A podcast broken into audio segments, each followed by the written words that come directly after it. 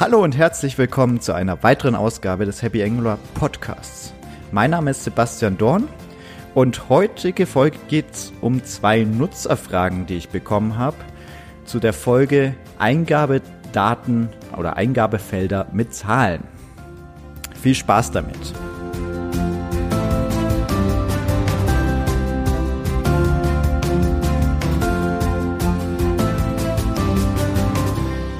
Der ersten Frage schreibt mir Alexander. Erstmal danke für deinen Podcast zu, äh, zum Zahlen eingeben. Wie blockiere ich die Zahlen mit einer Regex? Jetzt erstmal, ähm, wie blockiere ich Zahlen? Das ist, ähm, ja, da muss man eigentlich zwei Sachen berücksichtigen. Das einerseits, in welchem Schritt blockiere ich die Zahlen? Wann möchte ich diese Benutzerzahlen oder die Buchstaben oder was ich auch immer rausfiltern möchte. Es gilt ja jetzt hier nicht nur um Zahlen, sondern es, also Buchstaben, die ich rausfiltern oder auch andere Zeichen könnte ich ja rausfiltern. Wann mache ich das am besten? Und bei Eingabefelder haben wir Tastatur-Events. Da gibt's aber auch mehrere Events, wie zum Beispiel Key Up, das beim Loslassen der äh, Taste oder das Key Down Event beim Drücken einer Taste.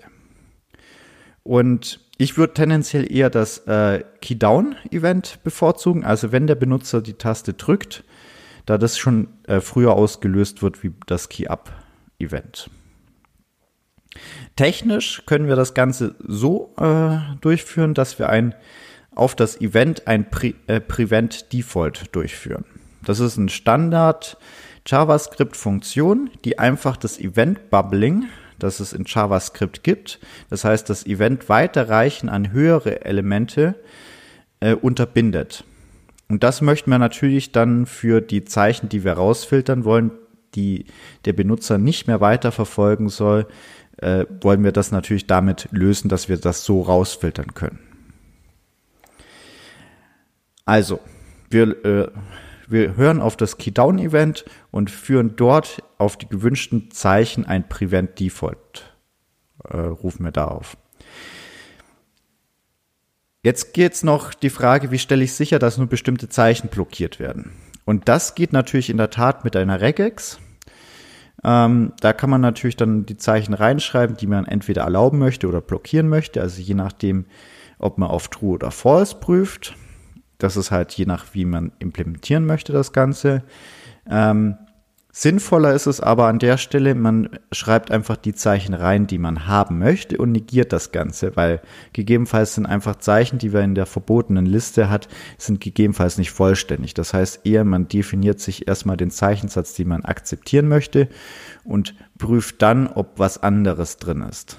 Wichtig, wenn man mit einer Regex prüft, dann bitte von Anfang bis Ende.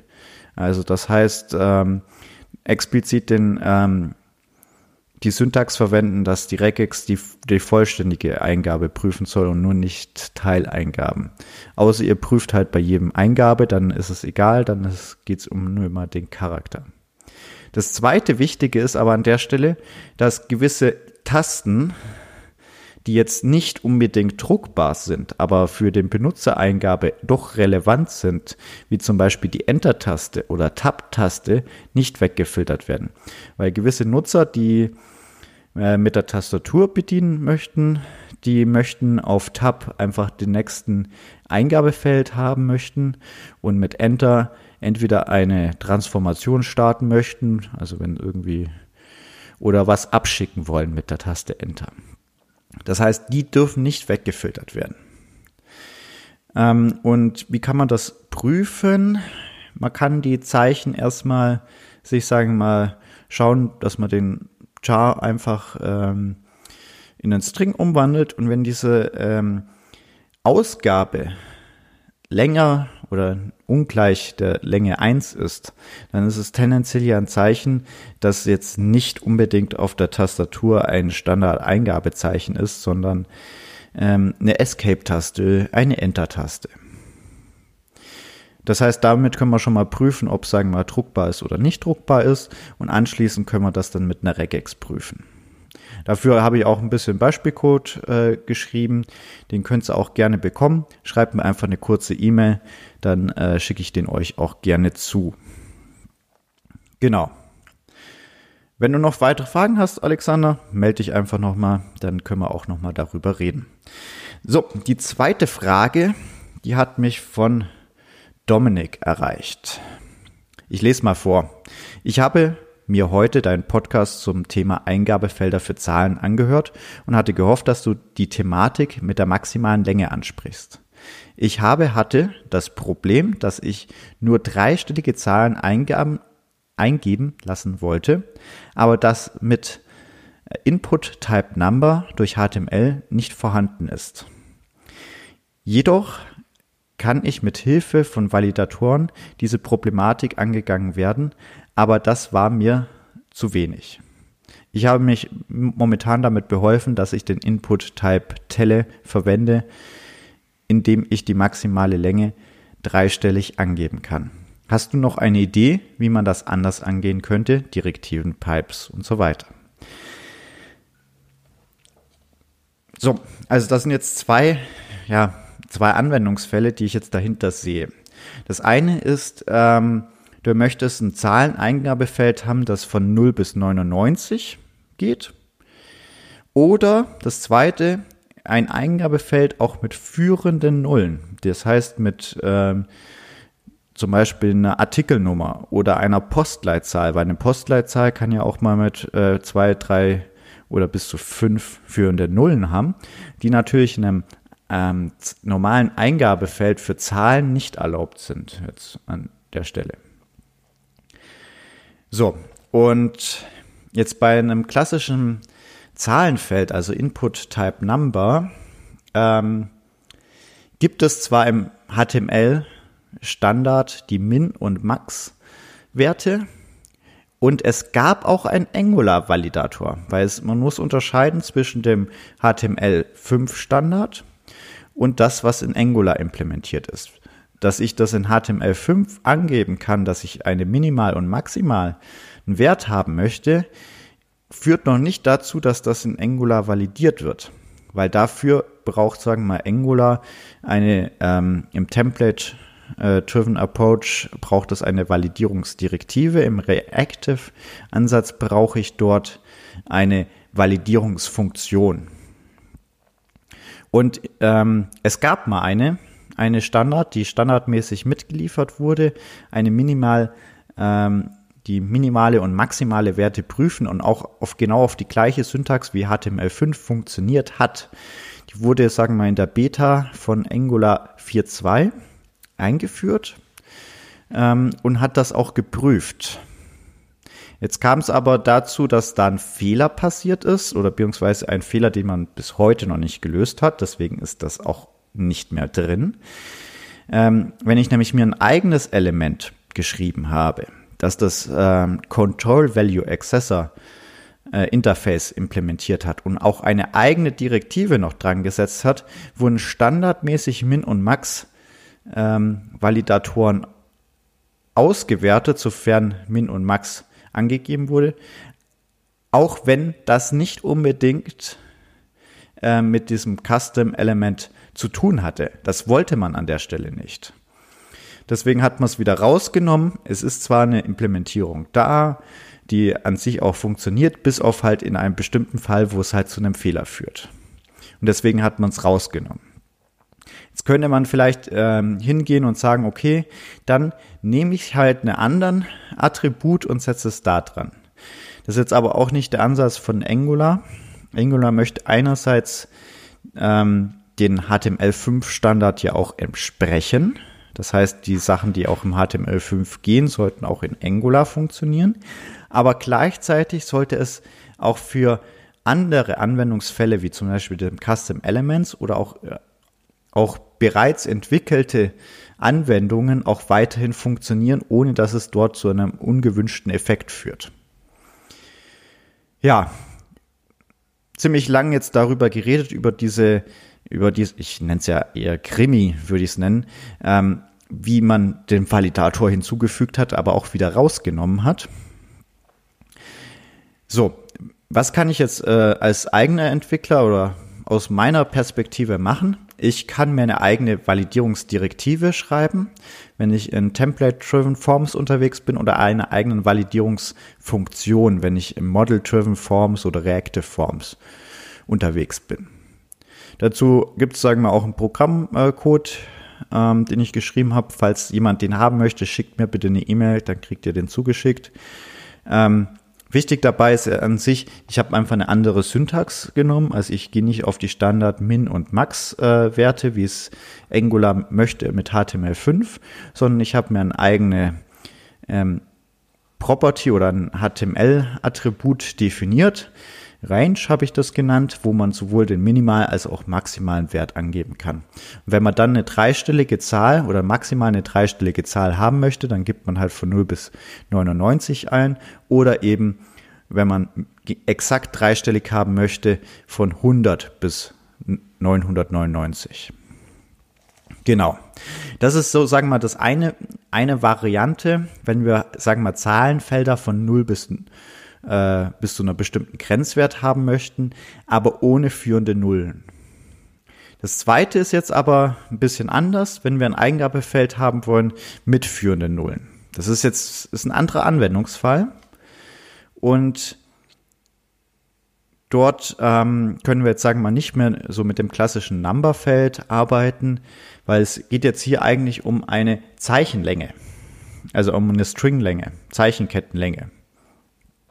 Weil in Zahlen sind führende Nullen mit ja, fünf Nullen an sich jetzt normalerweise nicht vorgesehen ähm, und müssten halt, sagen wir mal, bei der Parsen einfach auch anders berücksichtigt werden.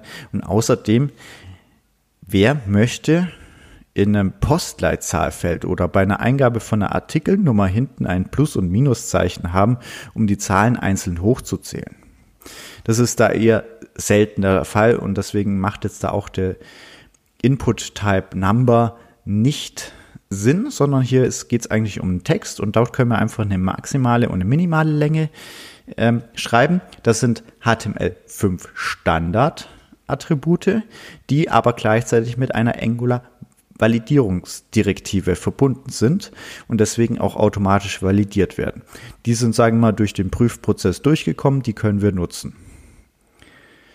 Genau. Und dann ist es einfach nur noch so, wir blockieren einfach die Zeichen, die wir nicht haben möchten und dadurch kommen wir auch wieder zu dem gewünschten Ergebnis. Das heißt jetzt, man sieht jetzt auch nochmal hier in der Fragestellung, Zahlenfelder sind nicht gleich Zahlenfelder. Das kommt nochmal auf den Anwendungsfall an. Genau. Wichtig ist aber jetzt auch nochmal den Unterschied zu kennen zwischen ich verbiete gewisse ähm, Eingaben. Das heißt, ich, ähm, ich habe gewisse Typeinschränkungen. Das heißt, äh, wenn ich jetzt irgendwas ähm, Zahlenmäßiges eingeben möchte, zum Beispiel bei, bei Postleitzahl, da habe ich ja an sich eine, wenn ich jetzt einen Typ Postleitzahl hätte, die Einschränkung, ich darf nur Zahlen verwenden und sie dürfen maximal die Länge 5 haben oder sie müssen eigentlich exakt die Länge 5 haben. Und wenn ich jetzt äh, Buchstaben hier verbiete, dann ist das eine Typeinschränkung. Die kriegt der Benutzer dann auch gleich mit, weil er sie nicht eingeben kann. Das andere sind aber ähm, das Thema Eingabe als ungültig zu betrachten, also die Validierung.